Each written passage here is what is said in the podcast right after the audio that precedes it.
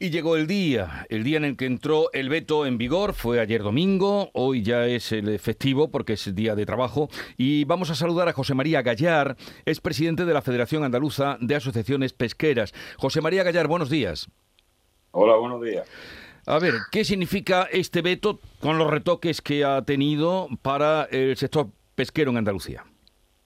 Bueno, pues como han dicho ya las personas que han intervenido antes, son 40 barcos los que se ven afectados directamente porque la prohibición de los 400 metros sigue en vigor y lógicamente esos 40 barcos que desarrollaban su actividad en esa zona pues lo tienen que, pescar con el resto de embarcaciones y bueno, vamos a tener más embarcaciones, menos zonas de pesca y lógicamente eso bueno es un, es un problema para la actividad porque no hay diversidad en los caladeros.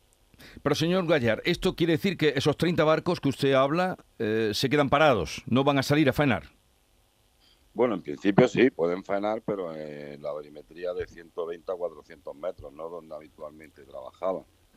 Porque ya, como, como bien estáis diciendo, lo de 120 metros a 400, la comisión por pues, reculó porque sabía que era, que era ilegal la norma que había, que había puesto, pues iba en contra del propio reglamento pero donde antes trabajaban por los 120 barcos del Golfo de Cádiz en distintos caladeros, estos 40 barcos van a sumar más actividad en una zona que habitualmente ellos no trabajaban.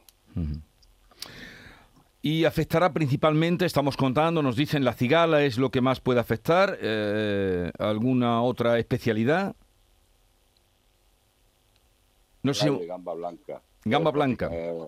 Efectivamente, que estos barcos trabajaban habitualmente la temporada de verano y Navidad con mariscos de mayor calidad, que es donde se, donde se pescaba y donde se pesca, pero bueno, con la prohibición que tenemos de la Unión Europea, lógicamente esos caladeros se van a ver abandonados. ¿Y por cuánto tiempo?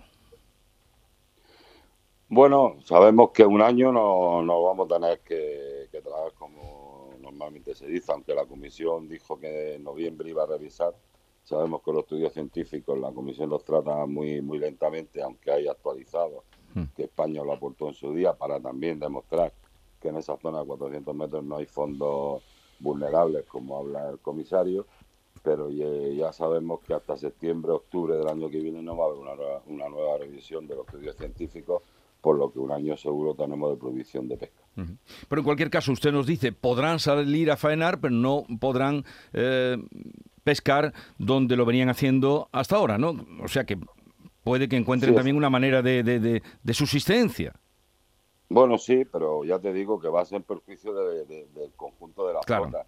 Porque si antes teníamos, por ejemplo, seis zonas de pesca, ahora nos quedamos cuatro, pues lógicamente va a haber más masificación de barcos. Lo que el sector siempre ha trabajado en la responsabilidad y sostenibilidad, la Unión Europea ahora te obliga a masificar zonas de pesca. O sea, esto no se entiende.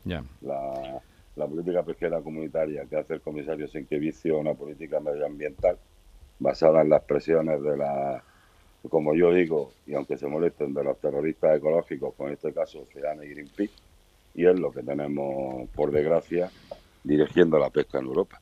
Bueno, veremos de ese encuentro del presidente de la Junta hoy en Bruselas qué sale y si, qué se puede conseguir y, qué nos contarán después. Señor Gallar, gracias por atendernos. Le veo muy desanimado, lo oigo en el tono de voz, no es la primera vez que le entrevisto. Mm, ojalá y esto, en fin, se reconduzca y puedan seguir ganándose su pan los pescadores que ahora se van a quedar eh, con este veto o que van a ser perjudicados por este veto. Un saludo y buenos días. Sí, Sí, buenos días. Sí, ánimo poco, porque también tenemos ahora el problema del Mediterráneo en diciembre con el Consejo de Ministros y esto, esto es un auténtico disparate. Pues le deseo lo mejor, José María Gallar. Ya le notaba hasta en el propio tono de voz la preocupación grave que tienen y no es para menos. Son 30, son 40 barcos, sí, no es el número mayor, sufren más en Galicia también, pero aquí los tenemos más cerca y, sentimos su, eh, su situación.